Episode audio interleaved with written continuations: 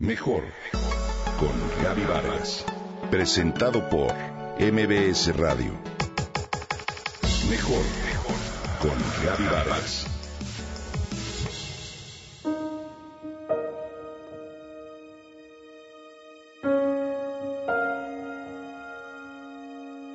Hay pocas escenas tan conmovedoras como la de esa mañana. Luis y Raúl dos hermanos se abrazaban después de no haberse visto ni dirigido la palabra durante cuatro décadas. Luis entonces de 76 años era el mayor y Raúl de 73 el menor. Los hijos de ambos nunca se conocieron hasta que un día la causalidad orquestó el encuentro. ¿Cómo que somos primos? Una vez que se identificaron, el hijo de Raúl le compartió a su primo que su papá tenía cáncer terminal y pocos días de vida. Luis, al enterarse del estado de su hermano, decidió ir a visitarlo acompañado de sus hijos. En el momento en que los dos hermanos se reencontraron, después de toda una vida y frente a la mirada atónita de sus hijos, se abrazaron sin decirse una sola palabra.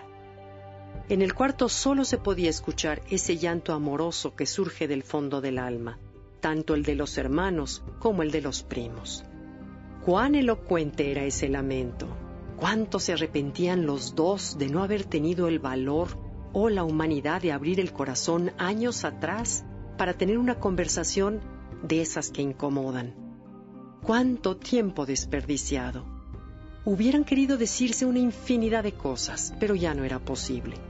El tumor en el cerebro de Raúl le impedía articular las palabras. Luis se quedó sentado junto a la cama de su hermano sus últimos tres días de vida. Solo le acariciaba la mano. Lo que Luis ignoraba en ese momento era que él también tenía cáncer y que moriría cinco meses después. Las ironías de la vida. Sí, los silencios matan, en especial cuando se convierten en rencores que impiden escuchar la voz del corazón. En este caso quizá le susurraba a ambos, llama a tu hermano. Es irónico, pero la calidad de tu vida depende del número de conversaciones incómodas que estés dispuesto a tener. ¿Por qué? Porque dichas conversaciones implican hablar con la verdad. Y la verdad duele. Duele sacarla del archivo. Duele ponerla en palabras y duele escucharla. Es mucho más fácil barrerla debajo del tapete, construir una trinchera y armarse de drama o incluso atacar al otro. Hacemos todo con tal de no sentir. ¿Cuánto tiempo y energía podemos desperdiciar por no enfrentar una conversación incómoda? ¿Un día? ¿Un mes? ¿Un año? ¿Una década? ¿La vida entera? Nos han dicho que la verdad nos hará libres. Sin embargo, creo que la verdad, por lo general, aterra. Cuando con cierto tono, el cual ya es en sí mismo un mensaje, algún ser querido nos dice, mm, ¿podemos hablar? De inmediato sentimos temor acerca de lo que estamos a punto de escuchar.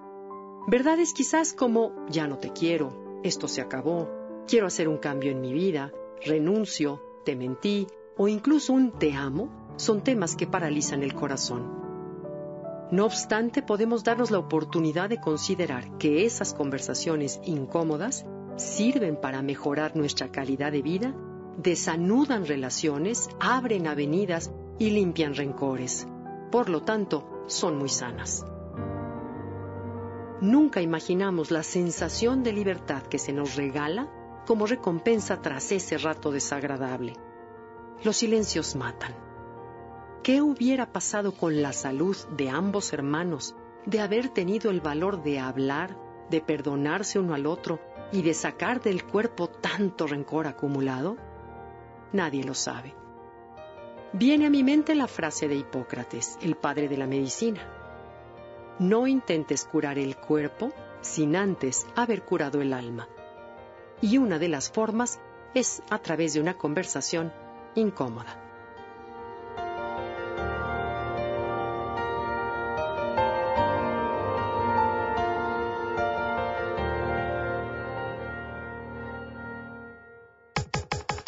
Comenta y comparte a través de Twitter.